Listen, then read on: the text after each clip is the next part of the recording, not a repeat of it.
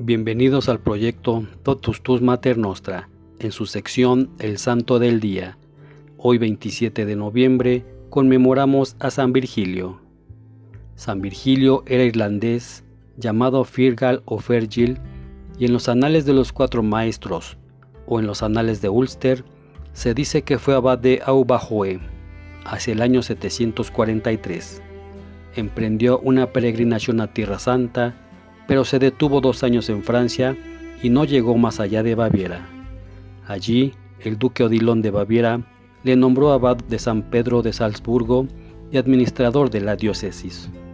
El obispo del lugar, que era también irlandés, se encargaba de los ministerios propiamente episcopales, en tanto que San Virgilio se reservaba la predicación y la administración. Así lo hizo hasta que sus colegas le obligaron a aceptar la consagración episcopal. En cierta ocasión, encontró a un sacerdote que sabía tan poco latín que ni siquiera pronunciaba correctamente la fórmula del bautismo.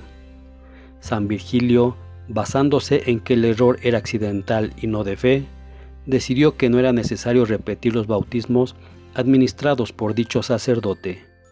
San Bonifacio, quien era entonces obispo de Mainz, desaprobó el veredicto de San Virgilio. Entonces, ambos santos apelaron al Papa San Zacarías, el cual confirmó la opinión de Virgilio y se mostró sorprendido de que Bonifacio la hubiese combatido.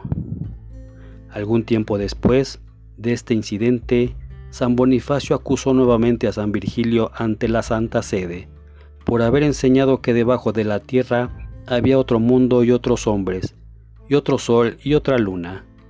San Zacarías respondió que era una doctrina perversa y malvada que ofende a Dios y a nuestras almas, y añadió que si llegaba a probarse que Virgilio le había enseñado, debía ser excomulgado por un sínodo.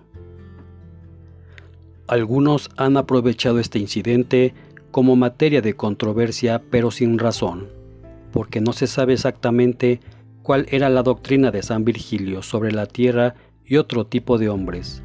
Por otra parte, lo que era evidente y peligroso en su enseñanza radicaba en la implicación de una negación de la unidad de la raza humana, de la universalidad del pecado original y de la redención.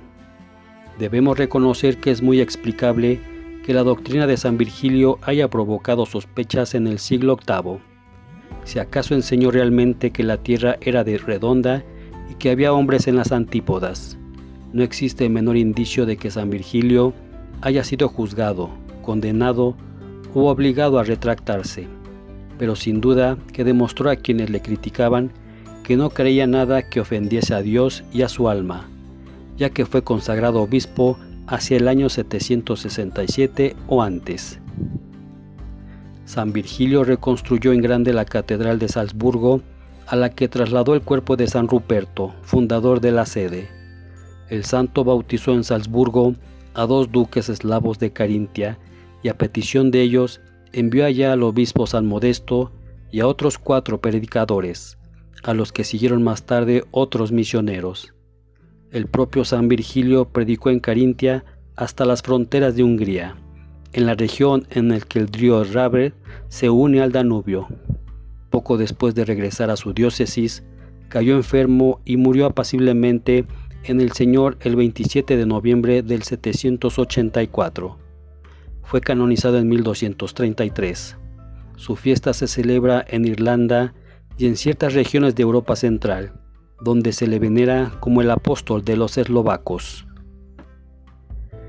Este día también celebramos a San Acacio mártir, San Acario de Noyón, San Barlaán mártir, San Basileo obispo, San Facundo, San Gulstano, San Irenarco, San Humilde de Viciñano, San Jacobo Interciso, San Laverio, San Máximo, San Primitivo, San Saturnino, San Cifrido de Carpentras, San Valeriano, Santa Virgildis, San Eusicio, San Fergusto, San Francisco Antonio Fasani, San Leonardo, San Simeón Metrafastre, Beato Bernardino de Fosa, Beato Bronislao Kotowski, Beata Delfina de Glanderes, Beato Ramón Lul, Beato Tomás Coteda Chiuni y sus diez compañeros mártires.